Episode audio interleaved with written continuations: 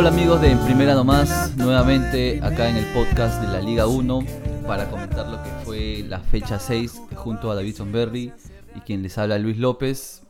Eh, en este fin de semana de clásico, U Alianza se enfrentaron en una edición más del clásico del clásico del, fútbol peruano. para mí eso es siempre una buena noticia para, para quienes amamos este deporte, para la fiesta del fútbol. Y hubo un muy, muy buen ambiente en, el Estadio Monumental, eh, un buen marco. Y el partido creo que no decepcionó, ¿no? fue un partido entretenido. Eh, Universitario se llevó el, triunfo por 2 a 0. Y fue también el fin de una era, ¿no? ¿No, David? Sí, me da risa porque Justamente. cerramos el capítulo pasado contigo diciendo que Bengoche iba a dejar huella y creo que le diste mala suerte porque a los días, chao, chao Bengoche. ¿Te mantienes con que igual va a dejar huella? No, ya dejó huella. Ya dejó huella.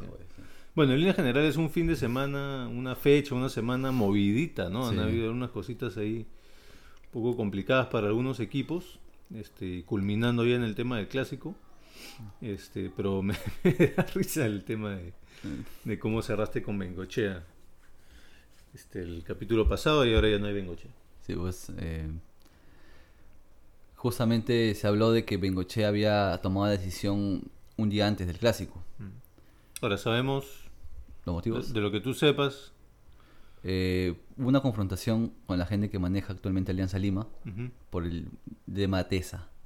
¿De esa? Sí.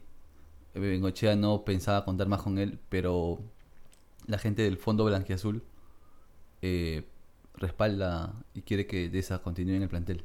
Ahora, he leído, he visto por ahí en Twitter, en redes sociales, no dicen qué es lo que ha pasado, pero hay gente que dice que Deza no es tan culpable como pareciera serlo por los Ampais. Ahora no han dado mayor información, habría que ver, aunque también decían por ahí que ya trascenderá en los medios pronto, ¿no? Pero raro esa confrontación. Lo otro que escuché por ahí es que Bengochea sentía que ya había perdido un poco el, el control quizá del, camerino. ¿no? Sí, sí, también ese es uno de los motivos. Creo que se suma varios, varios factores, ¿no? Los, los resultados, el muy mal comienzo esta temporada, la caída en Copa Libertadores como local ante Nacional a, mediados de semana, perder el clásico y perder un equipo de Nacional joven, ¿no? Creo que probablemente una versión de Nacional bastante light, ¿no? Mm y perder un clásico de, de una forma contundente, porque el día de ayer Universitario gana y gana bien.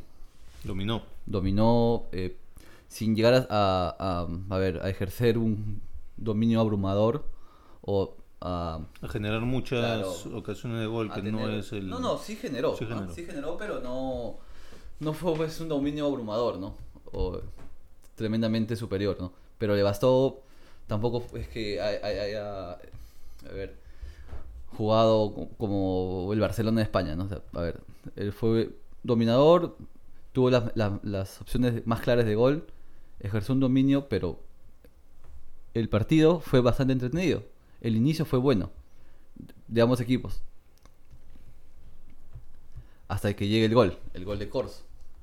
Ligeramente adelantado, ¿no? es, difícil de ver para el juez de es, es un, o sea, cuando ya ves la jugada, yo Considero que Corso está, está adelantado, ¿no? Está, por, está por, por delante del último hombre que era Fuentes, si mal no recuerdo. Pero para el línea, en la posición de línea es muy difícil, porque es, es el adelanto es ligero y además hay un jugador de la U que eh, obstruye, la, vista, la, la, visibilidad del juez de línea. La visibilidad y eso hace que se convierte en un gol, en un upside de televisión. Difícil para la percepción de línea, ¿no? Y de esa forma Universitario se adelantó en el marcador. Sí, y ya este jugó Beto da Silva en Alianza Lima, ¿no? Sí, que Por ahí se falló un par de oportunidades. ahí también toda una, toda una polémica con que firmaba no firmaba con Alianza Lima. Falló un luego de un centro de Alexi Gómez. Alianza Lima ya desde hace un par de fechas había demostrado que mejor dicho, desde, incluso desde el arranque, ¿no? Que no se sabe muy bien a qué jugaba, no, no, no, no se le caía ni una idea a Alianza.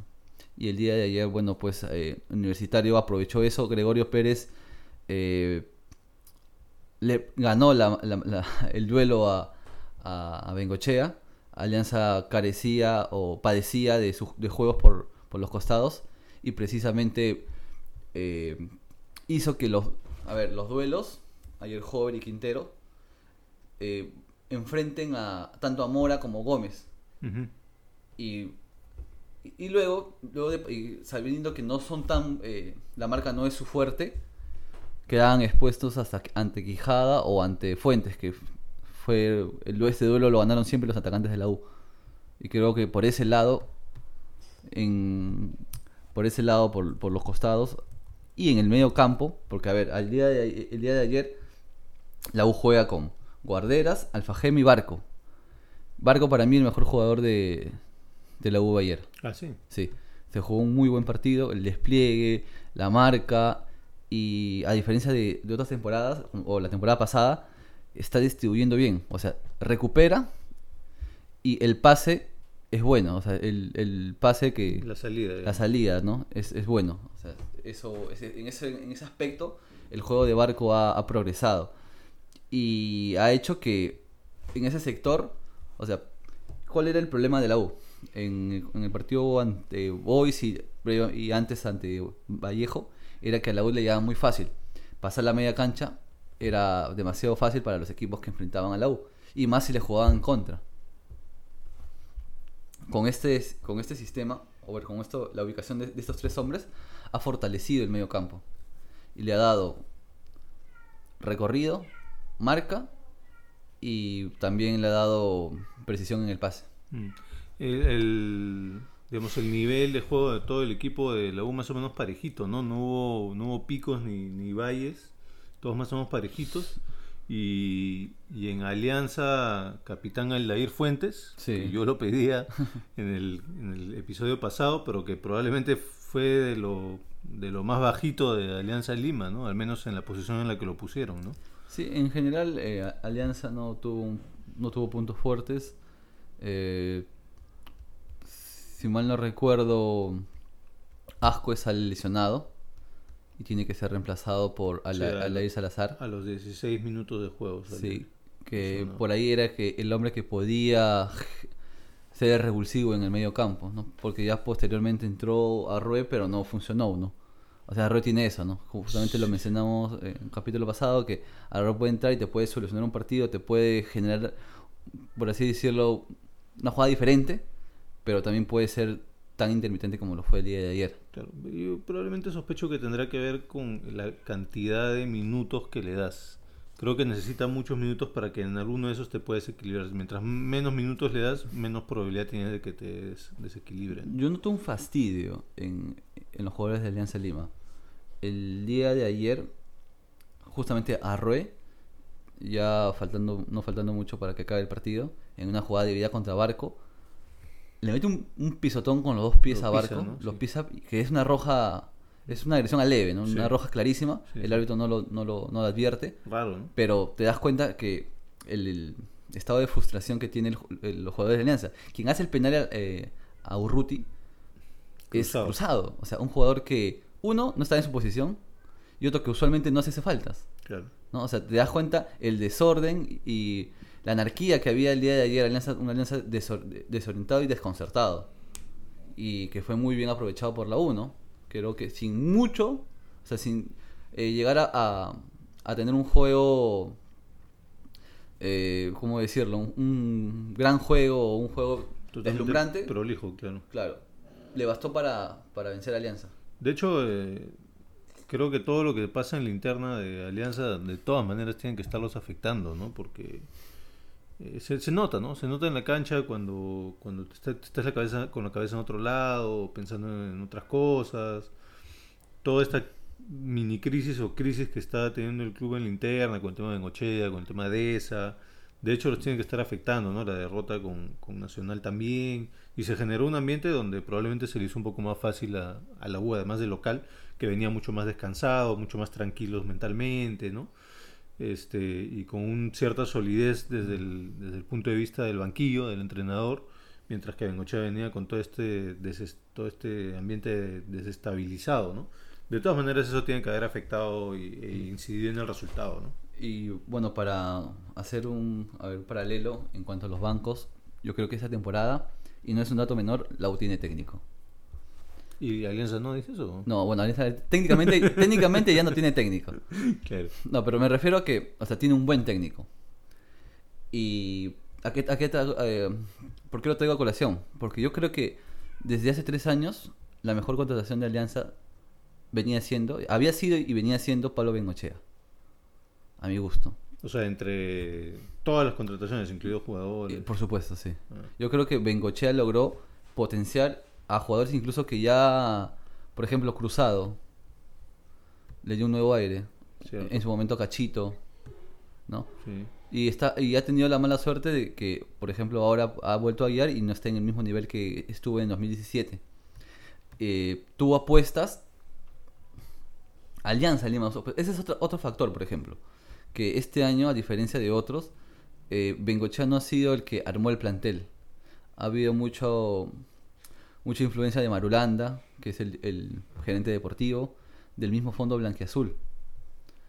Yo creo que ahí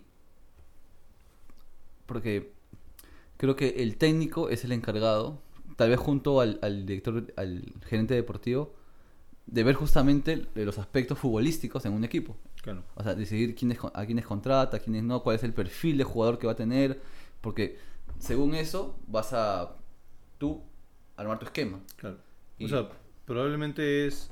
Si Alianza ha apostado por un técnico como Bengochea, que venía siendo sólido en distintas temporadas, Sí. tú probablemente hacías una proyección de que tu pilar para empezar a, a construir el equipo tenía que ser el técnico.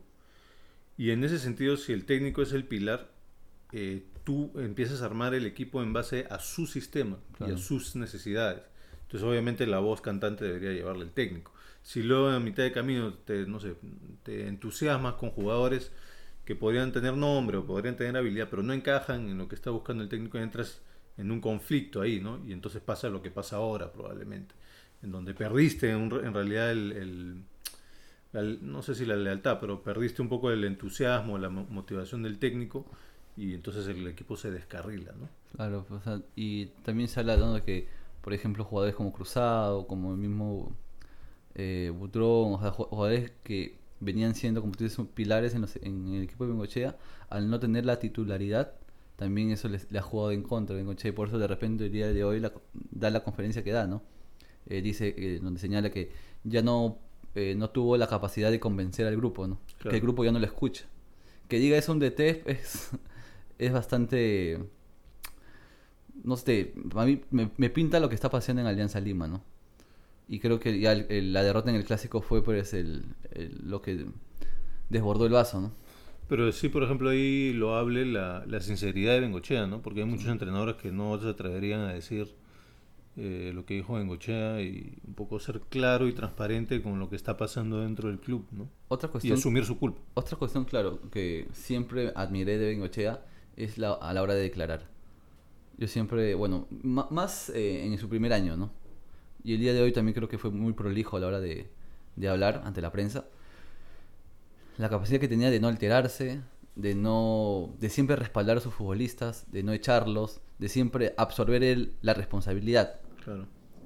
Creo que eso siempre fue positivo y por eso que creo que era- uno de los factores para que Alianza siempre en los momentos decisivos, o sea, cuando llegaba eh, las fechas finales o, la- o la, la etapa de definición del campeonato, Alianza siempre daba ese segundo aire y llegaba muy bien. Y siempre en los años que estuvo Bengochea peleó el título, Claro. ¿no? Y otra cosa más, el día de ayer también sí se fue feo, ¿no? Se va expulsado, ¿Cómo se fue? El día de ayer a Bengochea yo lo vi totalmente distinto al Bengochea que había, había Sí, de hecho Había estaba, estado, ¿no? en el- estaba afectado de todas maneras, ¿no? Por toda la situación. incluso en el look. Hasta desalineado, o sea, en serio. Pues de repente lo hizo a propósito, ¿no? Mandando, como mandando un mensaje. Sí. Curioso, curioso lo que dijiste hace un ratito de... Hace, un- hace unos minutos mencionaste dos jugadores que mostraron su frustración en la cancha, sí. Arrué y, este, y Cruzado. Y justamente esos dos entraron de suplentes. Entonces, a lo que decías hace un ratito, ¿no? La frustración de, de, perder el titularato, etcétera, y se vio ahí en la cancha tal cual, ¿no? Ahora, Alianza queda en el puesto 13 de la tabla. No se le vienen partidos muy fáciles porque va a recibir a Binacional, que más o menos está jugando bien, ¿no? Le ganó en Copa Libertadores a Sao Paulo. A Sao Paulo. sí, de local, obviamente, pero igual. Luego visitan a Cristal, que Cristal tiene su propia crisis, en un ratito vamos a hablar de eso, pero es un clásico también, entonces nunca lo puedes dar por descontado. Después reciben al Cusco Fútbol Club y después tienen que ir a Arequipa, en la altura, complicado, un equipo sólido del Melgar. Después reciben al UTC de Cajamarca, que también el año pasado fue protagonista. Y después se van a Huancayo, que también siempre es un problema. Entonces, Alianza pues va a tener que ver cómo hace para sin técnico este, y con un calendario que se presenta complicado, sale de esa casi del fondo de la tabla. No, no, no realmente del fondo de la tabla, pero tiene siete puntos. Para lo que armó este año. Sí, para las expectativas que tenían este año, siete puntos después de seis partidos. están a, a nueve puntos del puntero, que también vamos a hablar de ellos en un ratito. Complicado para Alianza. Sí, y, en, y en Matute ya se están imprimiendo los los afiches, ¿no? Se busca DT. ¿Quién será el ET de Alianza? Y Pero, no, y no te olvides que también se están, están saliendo los abonos. No sé cómo van a hacer ahora. Porque me imagino que gran parte del, del marketeo de los abonos debe haber sido Pablo Bengochea, que ahora ya la gente ha comprado sus abonos y ya no hay Bengochea. bueno, ¿no? Se fue el, el, el, hombre, el profe, el profesor Bengochea. Sí. Pero, ¿cómo el día de ayer no veías a dos realidades distintas, ¿no? Universitario por un lado, eh, firme, con eh, respuestas desde el banco, y Alianza que armó, un buen plantel para el medio, ¿no? con recambios numerosos, pero cuando, cuando no hay una estabilidad desde el banco y no hay un convencimiento de los futbolistas, por más que tengas un plantel numeroso, no, no alcanza. Universitario tiene muchos menos jugadores, mucho menos plantel, un plantel más corto, pero te das cuenta que, por ejemplo, entró, entró Barreto y entró bien. Mm. O sea, entró Urruti y generó el penal. Entró Millán, Millán fue el que le da el pase a Urruti. O sea, Universitario ha logrado, que, con lo poco que tiene, optimizar sus recursos. Curiosamente, una cosa que históricamente no tiene la U y que lo tiene este año es recambio ofensivo. Cosa que históricamente no, no es un poco la tradición de la U, ¿no? Pero ahora sí, tiene a Quintero, tiene a Hover, tiene a Dos Santos Millán, Urruti y Zúcar, o sea, variantes ofensivamente las tiene para hacer distintas cosas. Es cierto, ¿no? Y así con, con, esta, con este triunfo universitario suma 13 puntos, se pone a 3 puntos del puntero Alianza Universidad de Huánuco y creo que la es auspicioso lo que se le viene a la U, creo yo. Eh, la próxima semana juega contra Cantablao. Se confirmó que se va a jugar en el Monumental. O sea, la U va a ser de visita. De local. En el local, en el Monumental por unos problemas que hubo en el grado. Y luego de eso, si no, si no me equivoco, Universitario juega con la San Martín. Con la San Martín. O sea, dos partidos asequibles. Claro, dos partidos en donde podría, en donde tal vez tendría que sumar, ¿no? De, de a seis, ¿no? Correcto. Veremos, no veremos porque creo que es siempre un, un, triunfo en el clásico te da otro aliciente, ¿no? Tendrá un, un plus.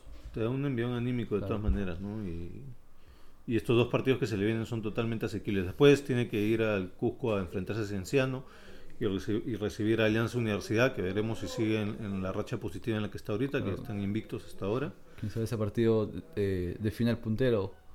¿Lo ratifica o nos da uno nuevo? Sí, podría, ser. Eh, entonces, importantísimo un poco el, el, resultado anímico para, para la U y de cara a lo que viene más adelante. Ahora el torneo es más largo que de costumbre, o sea, es largo y es más largo que de costumbre. Así que no nos adelantemos, pero la U queda cuarto con la misma cantidad de puntos que el segundo y el tercero. Y simplemente que tiene dos goles menos que a favor de una diferencia de goles de dos menos que Ayacucho Fútbol Club y uno menos que Binacional. Entonces está ahí dando la pelea. Claro, está la expectativa que sin duda no el, el clásico genera, ¿no? Sí. Bueno, Uh, el día sábado eh, se dio un, resultado por demás sorpresivo. Un golpe en la polla. Sí. Eh, Carlos Stein venció en el Alberto Gallardo a Sporting Cristal por Y- 1-0 con tanto de, de Diego Manicero. Y ahí empiezan las dudas, porque te deshiciste de, de De Manuel Barreto, Barreto, Que supuestamente era el problema. trajiste a Mosquera, y ahora te empiezas a preguntar, ¿era Barreto el problema? No tenemos la respuesta, ¿no? Pero te empiezas a cuestionar eso con este resultado. Claro, ¿no? Ahí te, te das cuenta que definitivamente no era el problema, ¿no? Eh, algo pasa ahí en la interna. Creo que en el plantel... Ajá, sabes algo que los demás no sabemos. No, no, o sea, es algo que yo puedo tratar de inferir, ¿no? Claro. O sea, yo puedo inferir que, a ver, por lo general cuando un equipo viene teniendo malos resultados, lo más fácil es sacar al técnico para descomprimir esa situación. Porque es más fácil sacar a uno que sacar a los 11, ¿no? Claro. Sa- Sacas al técnico y por lo general, si la fricción viene por ahí, del plantel con el técnico, descomprimes. Le pasó el año pasado a Alianza Lima, justamente, con Russo. Se va Russo, Un ruso que campeonó con que Boca. campeón- se, se va- se va Russo, vuelve Bengochea y Alianza cambia, ¿no? Mejora. Y se suponía que con la llegada de, de Roberto Mosquera, Cristal tendría que experimentar algo parecido, ¿no? Ujú. O sea, llega alguien de la casa, alguien que había sido campeón con el club, llega eh, con bombos y platillos, ¿no? Bueno, siempre resonante Mosquera, ¿no? Con un discurso florido. ¿no? Pero mira, el primer partido lo empató eh, ante Vallejo, un partido en que eh, Vallejo fue muy superior, mereció el triunfo, fue un buen punto de visita, ¿no? Estaba bien, pero ahora eh, cae derrotado en, en su casa, ¿no? En, en el ex estadio San Martín ante Stein, que es el colero del campeonato.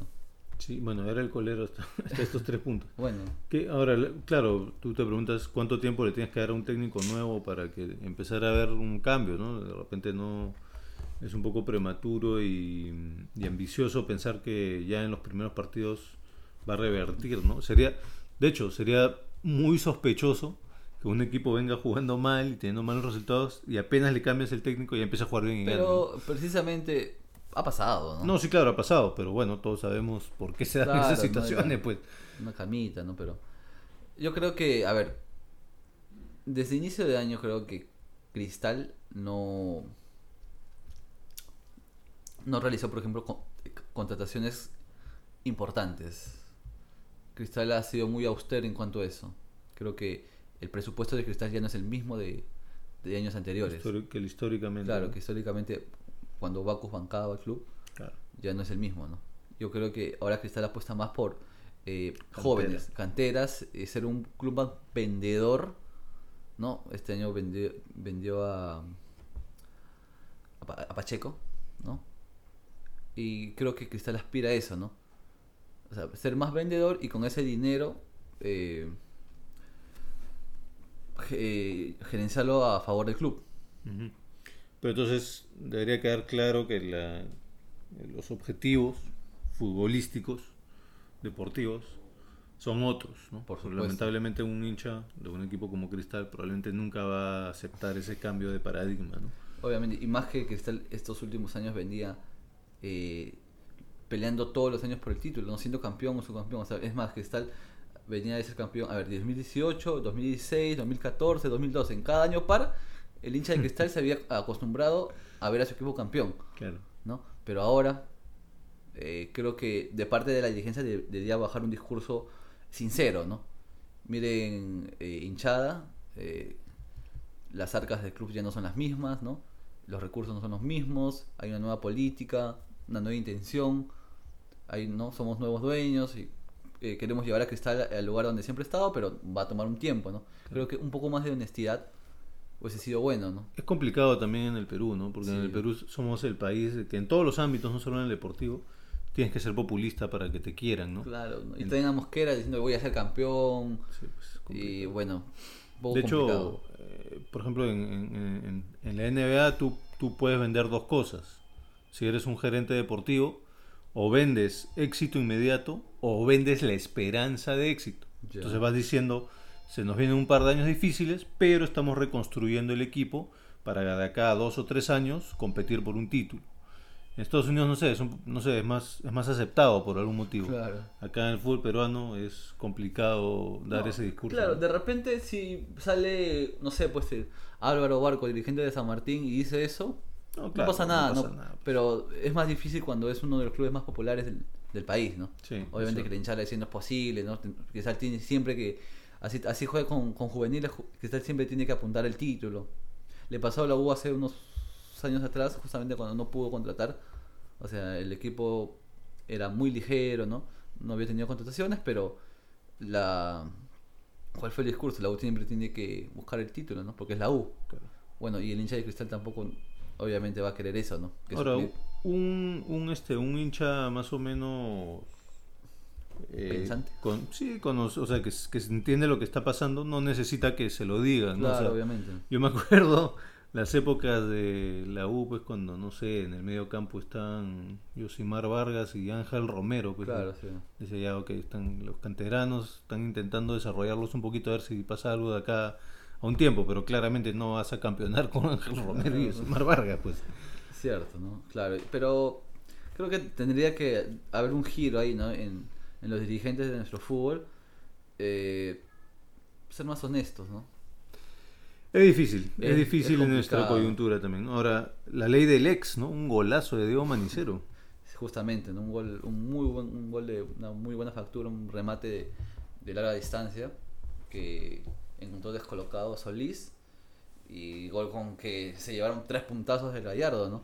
Solís que venía siendo figura en, en las fechas no, tiene, na- no anteriores. tiene nada que hacer en el gol, creo. Estaba muy adelantado, Sí, creo. bueno, ¿no? sí estaba descolocado, ¿no? Pero- Estaba bastante adelantado para, para- cuando no era, no era necesario, creo, porque ya había Lo que pasa es que, claro, la, jugada eh, es una, una viveza de, de quien saca el... Porque fue falta y saca Sí, rápido. saca rápido. Y en, en ese, en, en, en ese, eh, en ese instante, Solís estaba unos cuantos pasos adelantado y Manicero vivo. Y con la buena pegada que tiene, aprovecha eso. ¿no? Lo- el otro hecho resaltante del partido es que al final, en la última jugada, expulsan a Cazulo por un codazo contra Sacobert, contra, perdón, González Vigil. ¿Y qué será de Aurelio Sacoberti? Ese era un buen lateral. Bueno, un codazo de Jorge Cazulo que reclama, ¿no? Diciendo, "Oye, yo no hice nada.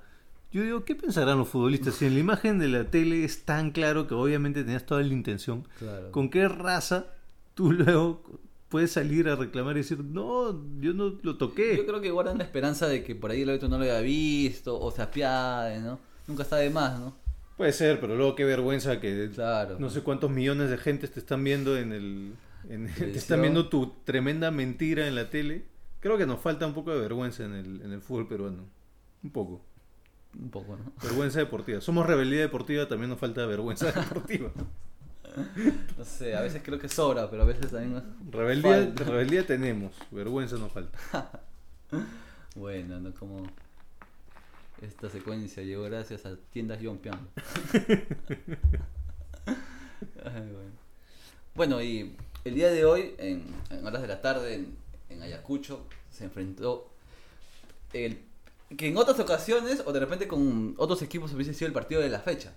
Se enfrentó el puntero Alianza Universidad, visitaba al segundo Ayacucho Fútbol Club. Universidad, eh, Alianza Universidad tenía 15 puntos y Ayacucho eh, tenía 12. Eso quiere decir que si hubiese ganado Ayacucho, empataba. O sea, era un partido bastante atractivo. Claro. Y fue así, ¿no? Eh, un partido disputado, un partido que terminó empate. O sea, el resultado terminó favoreciendo a los guanuqueños. Se traen un buen punto de Ayacucho, Mantienen la punta. mantienen la punta y están ahí, ¿no? O sea, siguen invictos. Van seis fechas y siguen invictos. Alianza Universidad de, de Huánuco con Rebollar. Es más, por ejemplo, el día de hoy no contó con una de sus figuras, Jack Durán. O sea, está demostrando que tiene plantel, Claro. tiene recambios y que el técnico ha logrado convencer a su grupo. Sí. Y un golazo de, de, de tiro libre este de Minsun. Quina, que al, er- al igual que su hermano la está haciendo de central ahora, ya no es lateral izquierdo, Sí, los Porque- hermanos. porque el lateral es cosido. Sí, eh, hay, una, hay una, algo bien curioso. Él es Ninsun Neliño y su hermano es Neliño Ninsun. Min- Minsun, sí. O sea, queda claro que al papá le gustan esos nombres. ¿no? Sí, sí. Bien, bien curioso. Bueno, y el, y el gol de, de los guanuqueños eh, fue un error, ¿no? Se la come el arquero. Sí, El tanto es de, Alejandro Ramos. de Ramos, ¿no? De, de Alejandro Ramos. eh, un centro de por la derecha y que se, se la come el arquero el arquero de Ayacucho. Rosales. ¿no? Ex Rosales. ex eh, ex arquero de, de Cienciano del Cusco. Sí, y bueno, con eso decíamos, Alianza Universidad sigue puntero a tres puntos de Ayacucho Fútbol Club. Este sigue invicto porque tiene cinco victorias y un empate en sus seis partidos.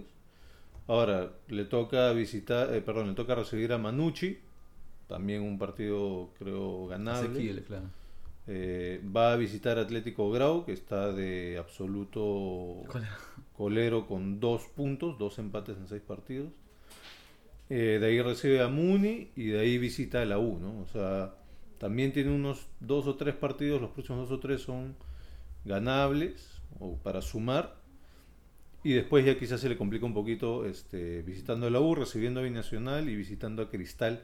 Probablemente ahí es que puede empezar a haber alguna fluctuación en la tabla de posiciones, en la, en la punta, ¿no? En la punta de la tabla de posiciones.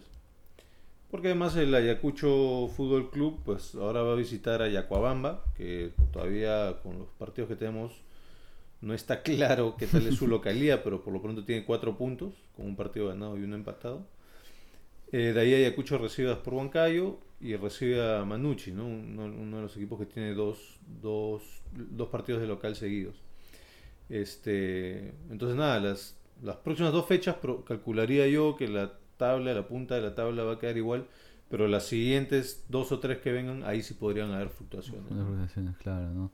Y con la presencia de, de Universitario, de Ayacucho, de Binacional y de Alianza Universidad, Así es. ¿no? Esos, esos cuatro equipos que están peleando por, por la punta del torneo, que hasta ahora viene siendo bastante, bastante interesante.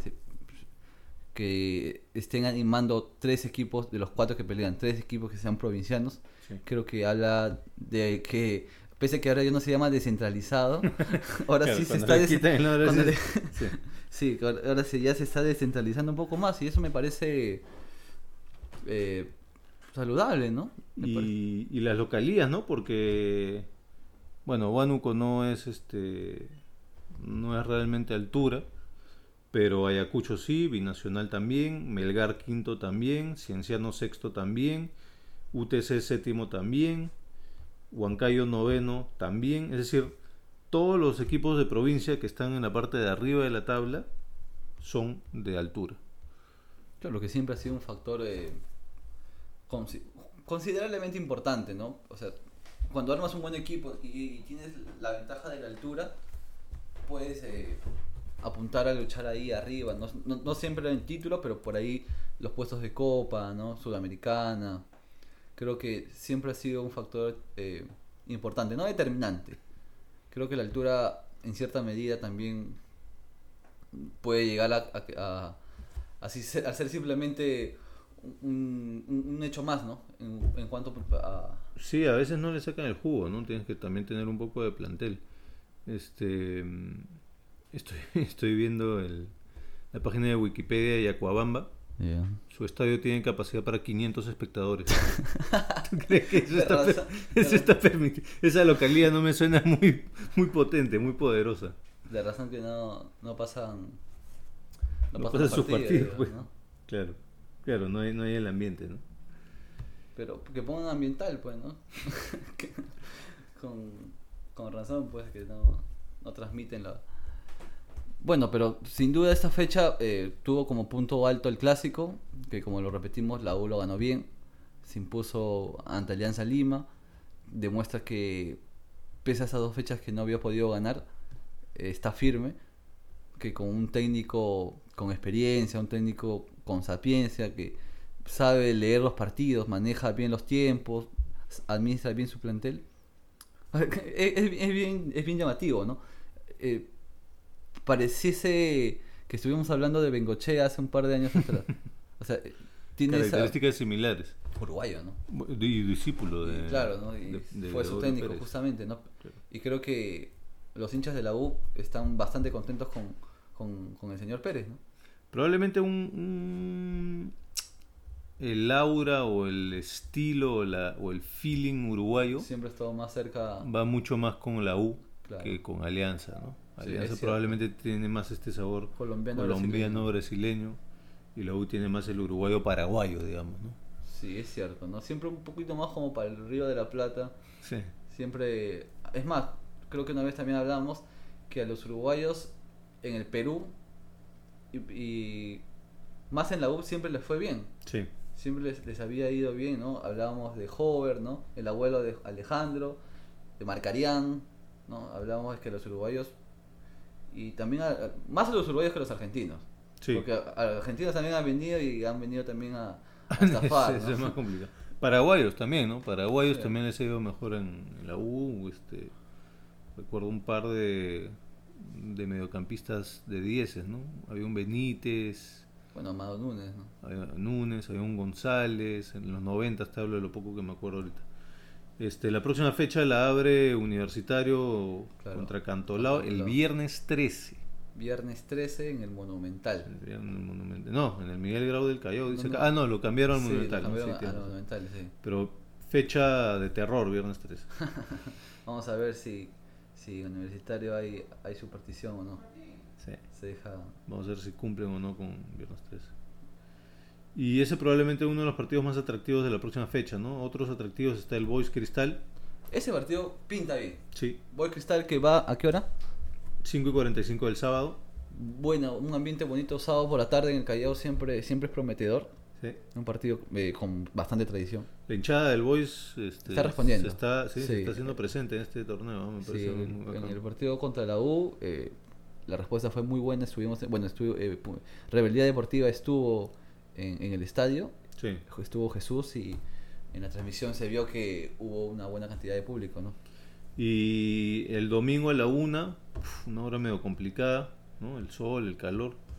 Este, Alianza recibe a Binacional.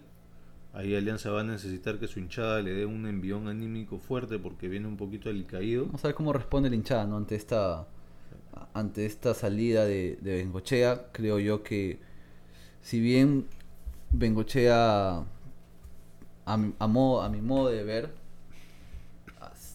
tenía un tenía un buen, un buen colchón, creo que lo que ha conseguido Bengochea no es poco. Pensaste, que, pensaste que tenía más crédito para gastar. Sí, yo creo no que sí, lo- yo creo que... pero es más, Bengochea renuncia, o sea, no es que lo Sí, sí, votan. sí, sí. Y eso es bastante raro. Hoy, ahora, en el mundo fútbol, son pocos los técnicos que renuncian. Porque Les es- conviene es- que los voten. Claro, les, les conviene que los voten porque, o sea, al renunciar re- recien- eh, rescinden dinero. Y hablando de dinero, yo creo que Bengochea no solamente colaboró en lo futbolístico. O sea, el éxito futbolístico hizo que Alianza Lima económicamente se vea muy favorecido. O sea, estos últimos años Alianza Lima tiene la liquidez gracias a- al éxito que consiguió Bengochea, ¿no? Sí, es- eso comentaste creo que en el último capítulo de la temporada pasada, del año pasado, eh, que bueno, la, la plata que consiguieron por tema de Libertadores tuvo mucho que ver con, con todo lo que hizo Bengochea, ¿no? Habla también bien de Bengochea, ¿no? O sea, una persona aparentemente honorable, ¿no? Que no, no, no se mueve tanto por la plata, este, sino por ciertos valores, ¿no? Eh, lo cual es, también es muy loable. A mí me hubiese gustado tener el punto de vista de nuestro hincha acérrimo de Alianza José. Sí. Este, entonces cuando publiquemos el, el episodio, José, si puedes meterte ahí un comentario en los, en, el, en, el- en los comentarios de Facebook para que nos des tu punto de vista, porque ayer creo que te noté bastante fastidiado en el grupo de WhatsApp para que nos cuentes cuáles son tus impresiones. No, pero sin duda, a ver, Bengochea es, como yo también lo había dicho, es el técnico más importante de, de los últimos, ¿cuánto? 15 años de, de Alianza Lima. ¿Tanto Creo- así? Sí, creo que lo que hizo Bengochea con Alianza, si bien alejándose de, de la cultura futbolística, de la, la- la cultura tradicional del fútbol, Eso, ¿no? Esa dicotomía creo que nunca, en parte nunca lo lograste, o nunca los hinchas de Alianza lograron alinear esa... Sí, es- es- esa este, diferencia, ¿no? Eh, si bien ganaban, no- creo que no se sentían representado. representados, o no sentían que su tradición estaba representada. Puede ser, yo no soy hincha de Alianza, por eso también me interesaba el punto de vista de José, ¿no? Pero sospecharía que algo así podría pasar. Es como si yo soy hincha de la U, si viene y me empieza a jugar como el Barça, ¿te imaginas? El tiquitaca en la U. y Pero- campeonato es como que ya, qué bonito y paja, pero eso no es la, eso no es mi U, ¿no? Eso no es la U que yo conozco. Yo creo que todo estilo de juego cuando está acompañado de resultados, el, el hincha lo acepta. O lo. ¿Cómo, cómo- cómo decirlo? Lo acepta, lo digiere. Es que hay varias, varias generaciones de hinchas, ¿no? Un hincha un poco mayor, probablemente como Claro, a partir de mi edad, así. Al Sí, margen sí. del romanticismo, se nos hace, con- conforme envejecemos, se nos hace más fácil aceptar el cambio, adaptarnos a nuevos tiempos, etcétera, y, y nos enquistamos más en nuestras tradiciones y en nuestras creencias de antaño, ¿no? Entonces probablemente somos un poco más renegones en el sentido de que eh, el fútbol no era así antes, o el básquet no era así antes, o qué sé yo. Y un, un hincha este, más reciente que todavía está moldeando, digamos, su hinchaje, sí probablemente está más abierto a este tipo de cosas, ¿no? Entonces, en la medida en que hay un recambio de, de hinchaje generacional, un recambio generacional de hinchaje, sí probablemente agarras un paquete menor de gente, o sea, de gente menor, eh, sin importar tanto el estilo de juego, ¿no? Sí. Pero yo sospecharía que a José nunca le, le gustó mucho Bengochea. O sea, realmente hubiese sido mejor tenerlo acá para la conversa. Ya estoy hablando de un solo lado, pero ya sabes, José, contéstanos en el, en el post de Facebook. Yo sospecharía que él sí, porque además él es un nostálgico del, del Eh, fútbol. eh, Era lo que hablábamos, ¿no? El, el capítulo pasado, ¿no? Que obviamente las nuevas generaciones, al ver el éxito de su equipo, ¿no? Acom- acostumbrarse a ganar, siempre al hincha le va a gustar ganar. Claro. Siempre. 1 a 0, 4 a 0, jugando bonito o reventando la pelota eh, de un puntazo, ¿no? Yo creo que el hincha siempre va a querer ganar y más cuando Alianza venía de un tiempo largo. Es más, por ejemplo, ahora suena para que eh, para reemplazar o para tomar el lugar de Bengochea el nombre de Jorge Luis Pinto. Ajá. O sea, y- y- Ya, Jorge Luis pero Pinto- eh, eso es raro, porque si uno de los problemas de Bengochea era el camerino, este, y, y- no tiene fama, tiene fama de, de- y- tiene fama de ser muy Sí, si viene Pinto, este, no creo que eso le caiga bien a los, a los Gómez y Deza y Ascuez de este mundo, pero, pero bueno, de repente eso es justamente lo que necesitan, un disciplinario, ¿no? Pero por ejemplo, yo creo que de aquí a un par de años, cuando Alianza Lima vuelva a quedarse sin técnico, por ejemplo, acá dos, tres años. Tú ya le estás dando por sentado pues, que cada, escucha, cada dos años hacemos un- una renovación de técnicos. Pero es cierto, ¿no? En el Sí. fútbol peruano los técnicos No, en promedio duran que es poco. algo ¿no? normal, ¿no? O sea, es algo normal. Yo creo que el nombre de Bengochea siempre va a estar va a siempre va a estar ahí. Como la ex que siempre está por ahí. Claro, sí, yo creo que sí. Cuidado, cuidado con la ex que siempre está por ahí. Yo, yo creo que sí, o sea, a ver, porque, a ver, Bengochea ha demostrado que es un buen profesional, pero también es una buena persona, con principios, como tú le decías, ¿no? Claro. Que renuncia a hablar bien de él. No, no esperó que lo voten, ¿no? O sea, Sí. él no, él no, no esperó que Alianza lo deje, ¿no? Él deja Alianza y es más, en la conferencia que da hoy día dice, ¿no? Yo quiero que Alianza gane independientemente que yo esté acá o no. ¿no? Claro. Y Y se habla muy bien de él. Creo que el hincha se va a llevar un muy buen recuerdo. Ahorita está con la cólera de que, a ver, perdió el clásico, perdió de local en, en el debut de Libertadores y eso lo tiene enfadado, ¿no? Y mucha gente, incluso por redes, pedía la cabeza de Bengochea sí, y se olvidaba de todo lo que les había dado. Sí, pues es- eso es, la, la memoria del hincha es corta, ¿no? Porque sí, pues Bengochea supuestamente tenía bastante crédito, pero aparentemente con el hincha común y corriente no tenía tanto crédito. Y vamos a ver dónde se va ahora, porque quién dice que será un grande de Sudamérica y también lo saca campeón como ruso, ¿no? Como ruso, que eso fue bastante... Y hablando de ruso, tuvimos un peruano ahí en la cancha que jugó creo que sesenta y tantos minutos sí, Zambrano. Zambrano y fue campeón, ¿no? O sea, Fue campeón. hace poco que llegó y... Ha jugado tres partidos, dos, partidos. Dos ¿no? partidos ha jugado. El, el primer partido debutó en la Libertadores ante Caracas y ahora en la definición del título. Y bien por Zambrano, lástima, lastimosamente eh, está lesionado, La mala noticia es que se lesionó. tiene fracturas en la costilla y se va a perder eh, el arranque de las eliminatorias con la selección. ¿no? Dos partidos, los dos primeros partidos. Ante, y eso ante Paraguay y Brasil. un problema para Gareca a ver cómo lo reemplaza, ¿no? Sí, pues sí, se dice que están en la mira eh, Alberto Rodríguez, Mm. Callens, Callens, Araujo, incluso Gustavo Dulanto, aquí está jugando en Portugal. que metió gol Ah, esta sí, semana. Esta ¿no? semana, sí. Y también se habla de Quina. ¿Nelinho o Minsum? O de Minsum de Nelinho, Nelinho Minsum. se habla de Nelinho Quina. ¿En que- serio? sí, ¿Nelinho sí, Aquina? Que está, está haciendo, creo yo, un, un buen papel en, en universitario. Interesante. Yo, a mí siempre me gustó Dulanto, claro, tengo este tema nostálgico de que yo vi jugar a su papá. Ya, loco, a Pocho.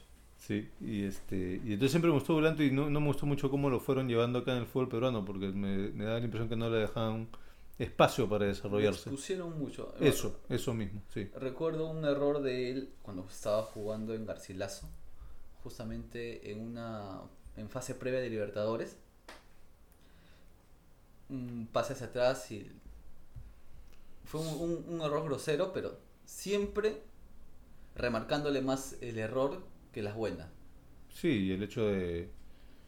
O sea, igual él, él, él siempre ha estado, o sea, siempre ha tenido este tema de que ha estado en desarrollo, ¿no? Sí, pues. No era producto final, entonces obviamente en desarrollo van a haber errores.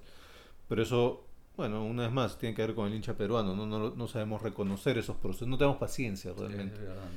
Este, pero en Portugal creo que está mucho más tranquilo y espero lo puedan desarrollar bien, ya no para nada del fútbol peruano, sino ya más bien para la selección, ¿no? En donde también se nos va a venir un una transición que podría Sí. ser un poquito traumática si es que no empezamos a encontrar esos jugadores que nos reemplacen a los a los baluartes de la, Claro. de la clasificación, ¿no? Porque yo soy de la idea que ya, bueno, ya que estás a la selección, deberíamos empezar a ver eso, ¿no? O sea, ya dejar agradecer a los Rodríguez, a los Ramos y darle ya espacio a los jugadores, por ejemplo, Arajo que está cumpliendo buenos, buenas jornadas en Holanda, ¿no? Santa María. a Santa María, está también, justo mencionabas Callens. ahora, a Callens, eh, a Dulanto, ¿no? Creo que a, a esos, a esos nuevos valores ya ir consolidando, consolidándolos porque definitivamente no vas a acabar la, las, la eliminatoria con Rodríguez, con Ramos, ¿no? Creo yo que ya empezar a, a renovar, ¿no? Incluso Zambrano creo que ya tiene casi 30 años. Sí, no, pero creo que Zambrano está vigente, ¿no? Creo que el regreso de Zambrano ha sido positivo.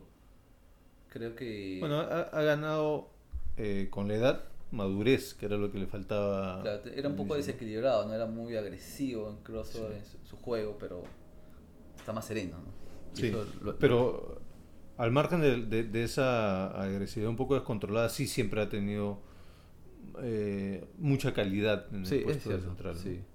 No, sin llegar a ser eh, una maravilla, creo que tiene buena salida, buen juego aéreo, ¿no? Es bastante cumplidor. Seguro, seguro, seguro. ¿no? Y tiene ese carácter, ¿no? Para ser central, Sí. ¿no? Son pocos. El caudillo. Sí, sí, tiene, tiene esa, esa voz de mando, esa fuerza, ¿no? Que, que necesitas ahí en esa línea para, para cumplir como defensa. Bueno, pues si de esta forma culminamos el segundo capítulo de la segunda temporada de En Primera No Más. Eh, esperamos a- al tercero ya para, para hablar de, de lo que va a ser la fecha 7. Y nada, ¿no? Este fin de semana todo fútbol, con clásico, con fiesta. Eh, a los amantes de fútbol siempre nos gusta eso, ¿no? Sobre todo si eres hincha de la U. Obviamente, ¿no? Pero bueno, eh, creo que siempre es una buena noticia un clásico. ¿No? Creo que No la Siempre, pregúntale a la gente de Alianza. No, o sea, la fiesta que, la fiesta que genera esa, ¿no? O sea, el, sí, sí. el ambiente, ya, obviamente, ya después el, el resultado, si eres hincha de U, si eres hincha de Alianza, eh, O sea, la expectativa previa del partido siempre es bonito Sí. para todos. para todos. Sí, ya Pero- una vez que ya se dijeron las cosas, quedan muertos y heridos algunos. Claro, sí, pero siempre, a ver, son... A ver, lo, que- lo que sigue son sentimientos eh, muy intensos pero fugaces, ¿no? O sea, Cierto, sí. Cierto. el triunfo, salvo que sea por definición, ¿no? Creo que... Sí, o sea, no, claro, la, la- la gran conclusión acá es que igual el ganador y el perdedor, lo decíamos la vez pasada, ¿no? Tienen que tomar el resultado con tranquilidad, porque Claro. ahorita no has ganado ni perdido no, nada, claro. en realidad, es más anímico, pero si tienes esa ecuanimidad de la que hablabas con Bengochea, de la que probablemente tiene este Pérez de la U, eh, tienes que saber tomar el resultado bueno o malo, con la tranquilidad y calma del caso, y mm, una cosa que hablamos acá, ¿no? Este la victoria o la derrota nunca es un momento eterno. Claro. O sea, si tú ganas, tienes que estar pensando en la siguiente, en la siguiente victoria, porque si ganas y después pierdes, no ganaste nada. Claro, Tienes que intentar hacerlo constante y sostenible, ¿no? Entonces, la cosa no para, no, no, te tomas un ratito para disfrutarlo y luego sigues. claro, fue lo que le pasó a la U el año pasado, ¿no? Claro, Ganó el, ej- el clásico, ejemplo que diste la semana Cinco pasada. puntos de ventaja y los terminó perdiendo. Cierto.